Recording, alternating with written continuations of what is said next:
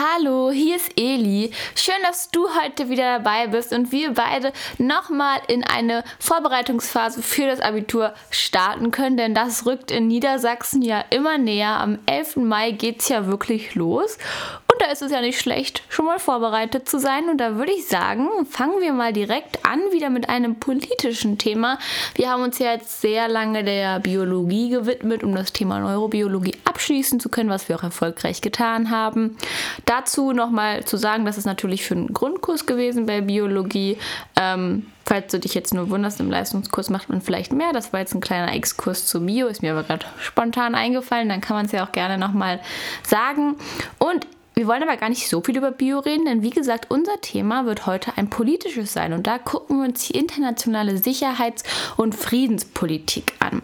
Und da machen wir wirklich Sachen, die auch so im Kerncurriculum stehen. Wir werden uns erstmal die neuen Kriege angucken, die nach Herfried Müll, genau, definiert worden sind und gucken so ein bisschen, was sind alte Kriege, wie definierte man die früher, was sind neue Kriege. Da hat unsere Lehrerin uns damals gesagt, das kann auf jeden Fall im Abitur drankommen. Und dann gucken wir uns noch etwas an, was tatsächlich auch so vorgegeben ist, dass wir das so können müssen.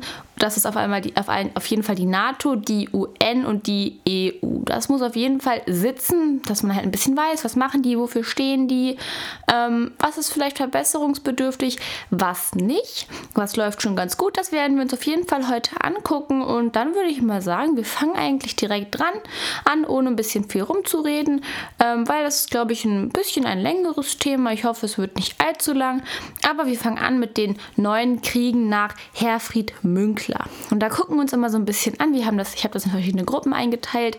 Wie waren die Akteure? Was waren das früher für welche? Wie wurde das nach den alten Kriegen definiert? Was für Akteure haben wir bei den neuen Kriegen? Und da würde ich sagen, wir starten auch gleich mit den Akteuren, wenn ich das schon so erwähne. Nach, den, nach der Definition der alten Kriege waren das meistens Staaten.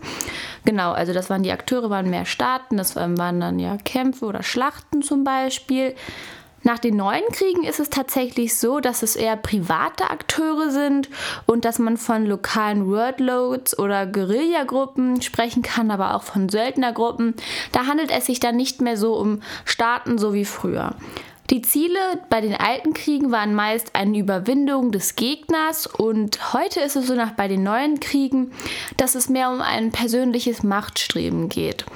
Es geht darum, Geld, Gebiete zu bekommen und, ein, und vielleicht auch den Erhalt der Gewaltherrschaft. Wenn Menschen da vielleicht gerade eine Gewaltherrschaft haben, geht es meist darum, diese eben zu sichern oder es geht auch vielleicht um ethnisch-kulturelle Spannungen und die Gewinnung von Anhängern.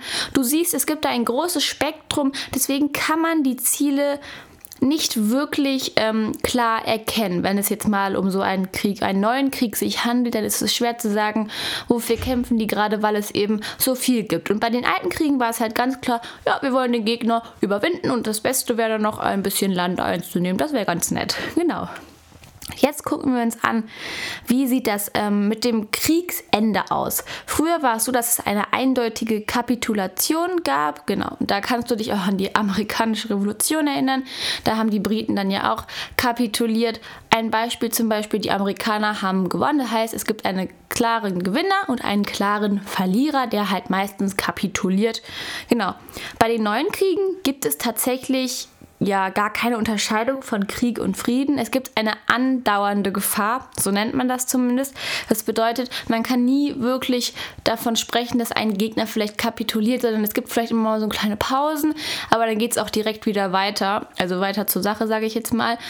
Und ähm, das liegt zum Teil auch daran, dass es ähm, die, die Intensität nicht so hoch ist. Das bedeutet, dass es bei den neuen Kriegen keine derartig großen Schlachten gibt, wo dann irgendwann einer verliert. Das ist nicht der Fall.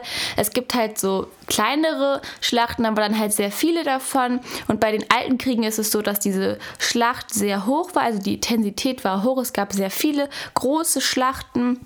Und das ist eben bei den neuen Kriegen nicht so, dass sich da irgendwie zwei Gruppen, zwei Staaten gegenüberstehen, wie so in alten Filmen man das so kennt oder vielleicht auch in der amerikanischen Revolution, dass es da zwei Länder gibt, die sich gegenüberstehen, zwei Staaten und sich bekämpfen. So ist das halt eben bei den neuen Kriegen nicht gemeint. Genau. Dann kommen wir schon zur Finanzierung. Da war es eben so, dass die ähm, alten Kriege, das waren staatlich, also durch äh, Steuernverkauf von Kriegsanleihen oder so. Also das war halt, wie gesagt, mehr staatlich. Merkt ihr am besten das.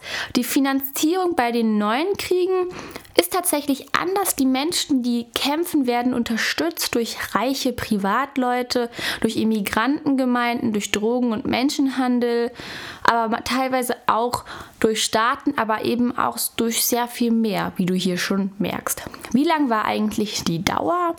Da gucken wir uns das auch nochmal an. Wie lange geht so ein Krieg? Alte Kriege gingen meistens, da sagt man eher kurz, es ging ja um eine große Schlacht und wer die eben verloren hatte, ne, der war der Verlierer, dann gibt es einen Gewinner. So, Ende im Gelände, sage ich jetzt mal. Also es ging ja wirklich halt um die Kapitulation, den Gegner zu besiegen. Bei den neuen Kriegen hatte ich ja gesagt, es gibt nie große Schlachten. Das bedeutet, ähm, da hatte ich ja gesagt, es gibt vielleicht mehrere Kriege und da spricht man von der Dauer tatsächlich von Dauerkriegen. Das heißt, diese können fortlaufend und dauerhaft sein und man spricht nicht wirklich von einem Ende, das in Sicht kommt. Ja, Genau, und dann würden wir uns sagen, Kriegsrecht. Wer hat überhaupt das Recht zu kämpfen? Bei den alten Kriegen und auch bei, der neuen, bei den neuen Kriegen ist es tatsächlich dasselbe. Das heißt, hier haben wir eine Übereinstimmung. Davor hast du immer gesehen, wir hatten sehr große Unterschiede. Ähm, hier ist es so, dass es gültig für alle Parteien ist, also gültig für alle. Genau, es gibt keine Regeln und ähm, wer da irgendwie mitmachen darf und wer nicht. Das ist tatsächlich bei beiden so. Merkt ihr einfach, für alle, genau gültig für alle Parteien, sagt man bei den alten Kriegen. Und neue Kriege ist halt gültig für alle, ist es aber im Prinzip dasselbe. Genau, also da merkst du, es gibt so eine Übereinstimmung. Dann gucken wir uns nochmal die Kriegsführung an. Wie ist das da? Bei den alten Kriegen waren das Armeen und es gab schwere Waffen. Also du merkst, man spricht wirklich schon von Kriegen, die da sehr groß waren ja, wir sprechen von der amerikanischen Revolution zum Beispiel. Da gab es ja auch den Unabhängigkeitskrieg, den ich jetzt mehrfach erwähnt habe. Oder immer Kriege zwischen zwei Ländern. Das sind ja dann auch mehr so, ja, das ja, liegt schon ein bisschen zurück. Heute sprechen wir mehr von diesen neuen Kriegen. Und da ist es so, dass die Kriegsführung vor allem von Gewaltakteuren ist und dass es halt keine klaren Fronten gibt. Es gibt ungleiche Gegner. Das bedeutet, dass es halt eben nicht diese zwei Staaten gibt, die aufeinandertreffen wie bei den alten Kriegen, sondern wirklich Menschen, die vielleicht besser bewaffnet sind und andere nicht oder dass andere ähm, angegriffen werden zum Beispiel. Also da sieht man wirklich, es gibt Gewaltakteure und keine klaren Fronten, wo man das jetzt nur mit einteilen könnte. Und dann sind wir schon beim letzten Punkt, das sind die Opfergruppen. Da bei den alten Kriegen habe ich dir gesagt, es geht um große Schlachten, um sowas wie amerikanische Revolution oder sowas. Und da ist es ja klar, dass das Ziel mehr die Soldaten waren, dass man die besiegt, damit man dann im Endeffekt sagen kann, ja, wir haben gewonnen, das andere Land hat kapituliert. Dafür muss man natürlich die Menschen auslöschen, sage ich mal, die kämpfen. Das sind hier in dem Fall die Soldaten. Bei den neuen Kriegen ist es so, dass auch die Zivilbevölkerung eine vornehmliche Opfergruppe ist. Und das ist auch nicht unbedingt darauf, wie gesagt, es geht ja nicht um so große Schlachten. Bei den neuen Kriegen sind Dauerkriege und da möchte man halt eben auch die Zivilbevölkerung angreifen.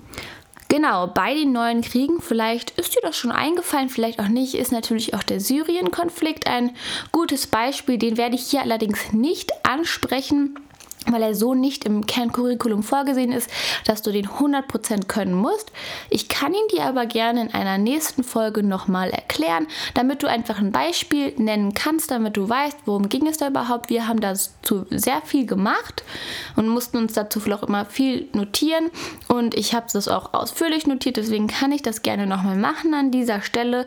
Einfach nur, genau, damit du Bescheid weißt. Jetzt haben wir uns aber die neuen und alten Kriege angeschaut. Du siehst, es gibt da schon große Unterschiede. Unterschiede, wie das jetzt definiert wurde von Herfried Münkler.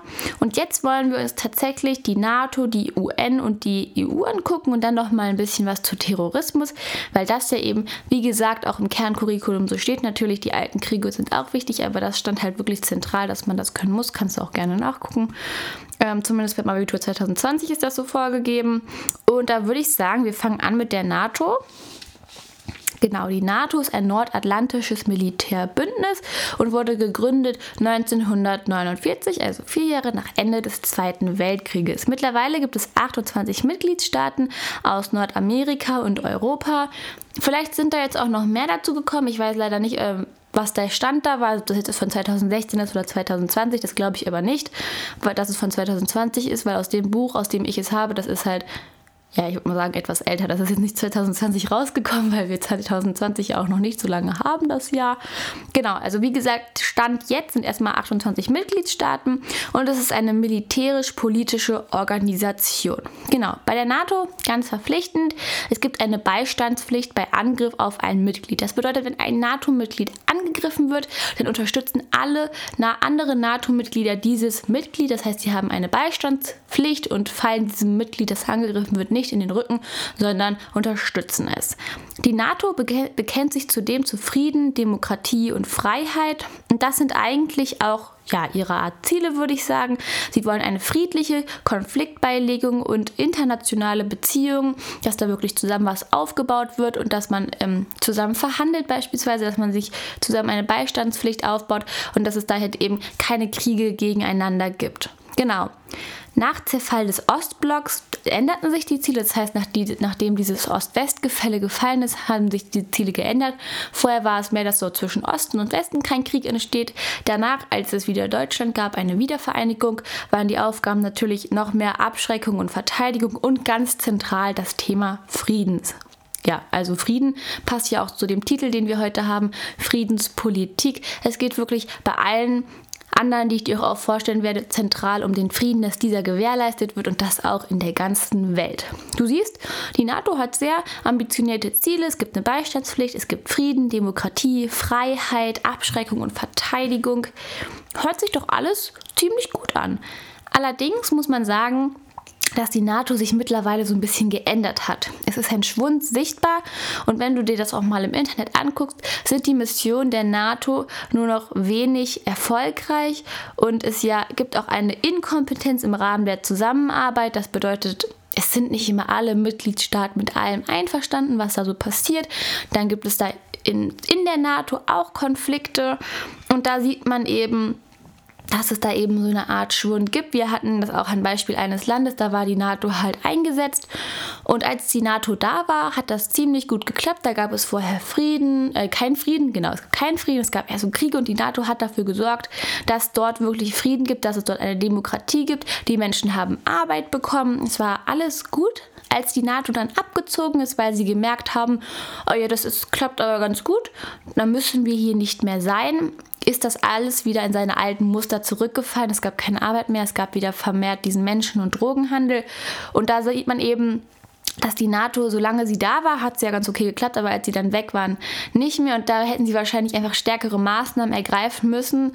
Und da sieht man eben, dass so ein Schwund sichtbar ist und die Mission im Endeffekt wenig erfolgreich war, weil als die NATO da war, ja, schön, alles geklappt, danach aber nicht mehr.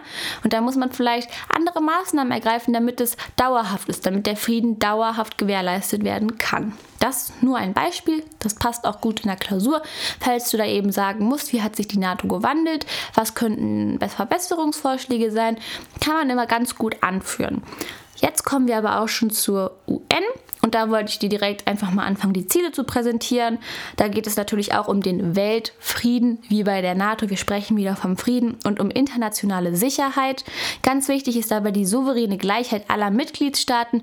Das bedeutet, jedes Mitglied ist gleich, jedes Mitglied kann mitbestimmen. Das ist ganz wichtig. Und ganz wichtig bei der UN, das ist wirklich sehr wichtig, es soll eine friedliche Beilegung von Strategien und Gewaltverbot geben. Das bedeutet, es soll eigentlich, wenn es jetzt irgendwo Krieg gibt, soll das nicht mit Krieg gelöst werden. Die UN möchte das friedlich lösen, kein Krieg. Sie tendieren halt eher zu Verhandlungen oder sowas. Das ist eben so deren Ziel.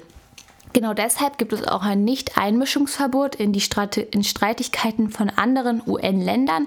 Das heißt, wenn diese gerade ein Problem haben, dann dürfen sich die UN-Länder nicht direkt einmischen und sagen, so, ich übernehme das Ganze jetzt hier mal, das geht ja gar nicht, was ihr so macht, sondern die müssen halt die eigenen UN-Länder, die, die diesen Streit haben, müssen das versuchen, erstmal selber zu lösen.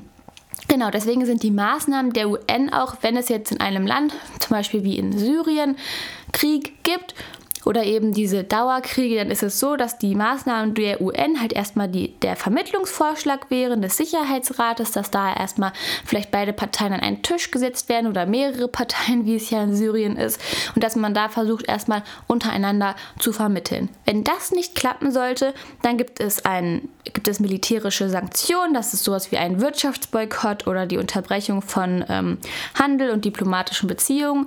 Also dass man erstmal so ein bisschen damit droht und sagt, ja gut, wenn ihr euch da jetzt irgendwie nicht so dran haltet, dann werden wir da auch so ein bisschen diplomatische Beziehungen fallen lassen. Und wenn das nicht klappen sollte, erst dann gibt es ein militärisches Handeln zur Wiederherstellung des Friedens. Das heißt, wenn man merkt, okay, der Frieden ist hier besonders gefährdet, wir können das nicht lösen durch Wirtschaftsboykott oder durch Verhandlungen, dann müssen wir halt eben militärisch eingreifen. Das tut die UN aber äußerst ungern, weil das eben nicht deren Ziel ist. Genau. Bei der UN habe ich dir jetzt auch gesagt, es gibt den Weltfrieden, man möchte nicht, eigentlich nicht kämpfen, ähm, es soll eine friedliche Beilegung geben, ein Nicht-Einmischungsverbot in Streitigkeiten von anderen Ländern. Du merkst, es geht hier gar nicht so richtig um Krieg, Allerdings muss man auch sagen, dass es bei der UN so eine Art, ja, wie bei der NATO vielleicht so einen kleinen Schwund gibt.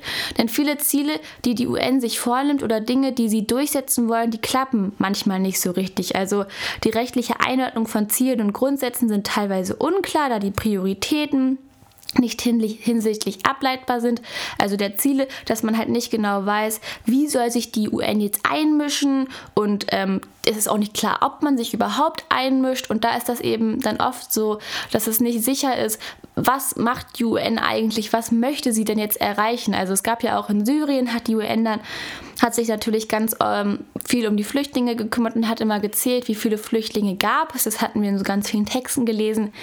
Aber sie haben meistens nur diese Beobachtungsfunktion eingenommen.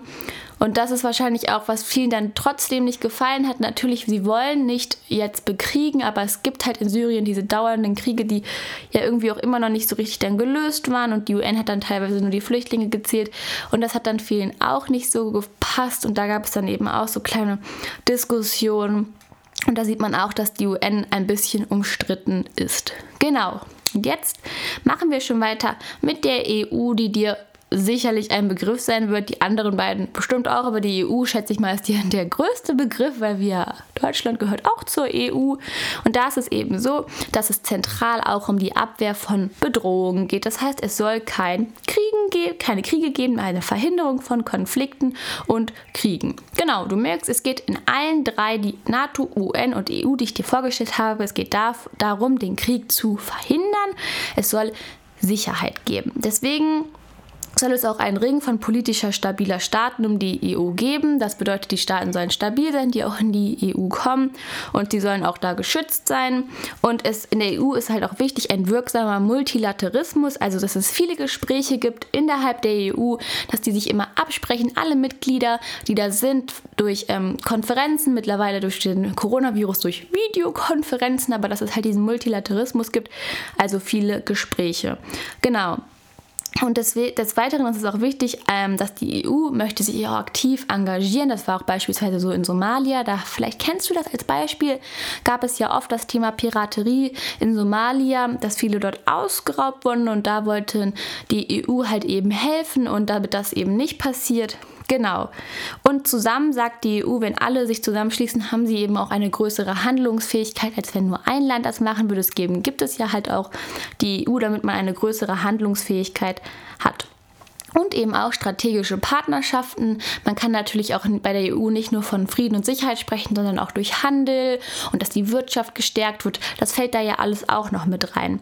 Und dann gibt es eben noch das Wort Kohärenz. Das bedeutet, dass es ein Zusammenspiel und ein Zusammengehören gibt von Entwicklungs-, Umwelt- und Handelspolitik, von Militär und Diplomatie.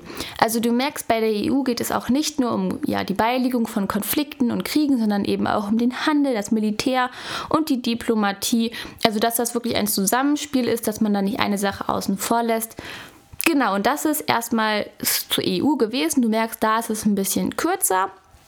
Allerdings ähm, Genau, es ist natürlich trotzdem genauso wichtig, weil es da eben auch um Frieden geht und das ist ja das Thema internationale Sicherheits- und Friedenspolitik. Deswegen darf man die EU hier auch nicht vergessen. So, und jetzt sind wir schon fast am Schluss. Ich wollte dir aber nochmal ganz kurz den internationalen Terrorismus mit dir besprechen, weil der eben auch im Kerncurriculum so steht, dass man eben guckt, worauf zielt der überhaupt ab, was ist damit gemeint und das gucken wir uns eben jetzt an.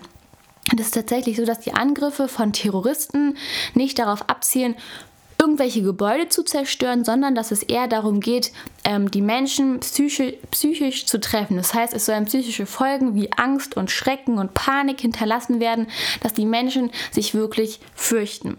Also wie gesagt, wichtig ist es nicht, den Feind zu besiegen, sondern eine Botschaft zu senden. Wir sind hier und wir werden Angst und Schrecken verbreiten.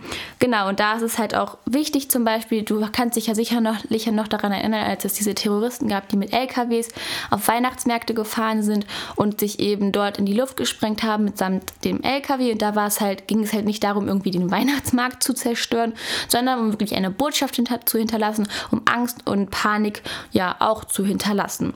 Genau. Und es gibt halt da auch unterschiedliche Motive für. Da war es zum Beispiel auch die Religion, es gibt aber auch den Terrorismus. Also wie gesagt, die Motive sind unterschiedlich. Es geht auch ja eine Botschaft zu senden, dass man irgendwie mit der Religion, dass vielleicht Leute ganz stark gläubig sind oder so und das halt deshalb tun. Genau. Und dabei ist es halt auch so wie bei den neuen Kriegen, passt ganz gut zusammen, dass es willkürliche Opfer gibt, also die Zivilbevölkerung und nicht irgendwelche Soldaten oder ja, irgendwelche großen Staaten oder so, sondern willkürliche Opfer, genau. Und dabei sind das meistens Durchsetzungsversuche, das bedeutet, es sollen neue Ziele und neue Ideologien durchgesetzt werden, ja, die vielleicht auch mit der Religion so vereinbar sind, wie man sich das gerne wünscht. Und das ist halt der internationale Terrorismus, dass es halt wirklich geht, darum geht, Angst und Panik zu verbreiten, dass es neue Ziele geben soll, die sich diese Menschen halt wünschen und dass man eine Botschaft senden möchte, also zeigen möchte, ich bin hier und ähm, ja, wir werden hier jetzt ein bisschen rebellieren.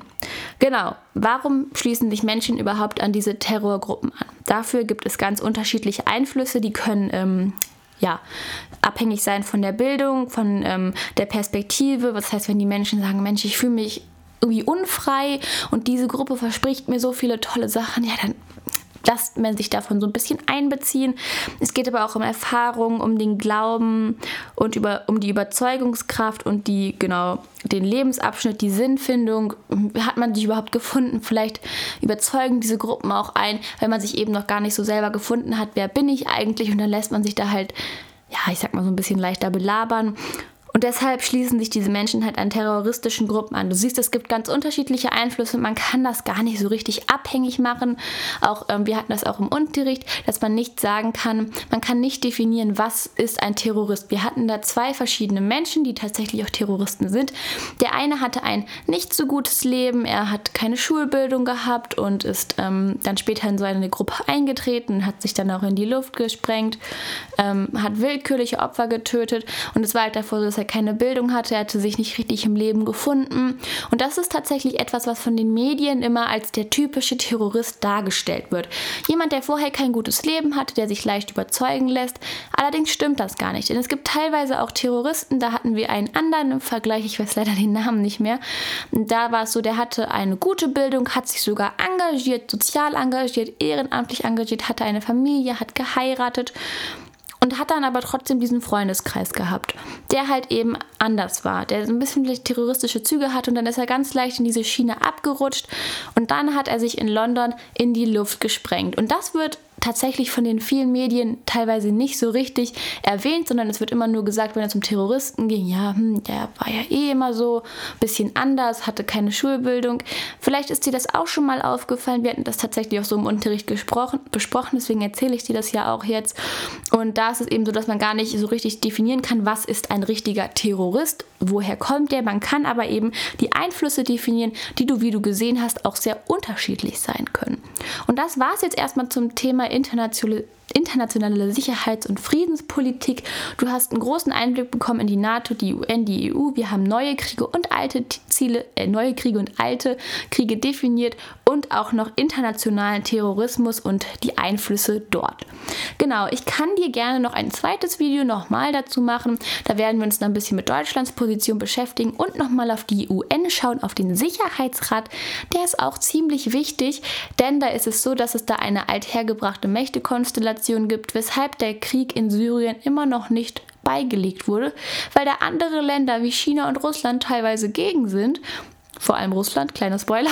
Aber das werden wir nochmal gesondert besprechen. Ist tatsächlich auch ein Thema, was ich sehr spannend fand, weil, ähm, ja, kann ich doch nochmal meine Meinung im nächsten Video sagen. Ich finde diese Mächtekonstellation im Sicherheitsrat nicht so toll, aber ich erkläre sie dir das nächste Mal. Genau, dann hoffe ich, du hast alles verstanden. Alles hat super geklappt, du fühlst dich jetzt gut vorbereitet und wenn du möchtest, wenn du dir jetzt denkst, oh ganz ehrlich, Eli, die hat mir so gut geholfen, würde ich mich freuen, wenn du mir vielleicht auch helfen würdest, einfach um zu gewährleisten, damit das Ganze hier auch weitergeht. Vielleicht möchtest du mir etwas Kleines spenden, wenn du aber denkst, hm, ja, nee, PayPal habe ich vielleicht auch gar nicht oder weiß ich nicht, ob ich das jetzt schon möchte. Ich weiß ja nicht, wie die Abiturklausuren laufen, kannst du es auch gerne danach machen oder du hinterlässt mir einen lieben Kommentar auf Apple Podcast. Das geht momentan momentan nur da, deswegen spreche ich immer Apple Podcast dran. Also wenn du ein Apple-Gerät hast, würde ich mich sehr freuen, weil dann sehe ich eben auch, dass es gut ankommt. Und ähm, ja, dann würde ich sagen, sehen wir uns das nächste Mal wieder.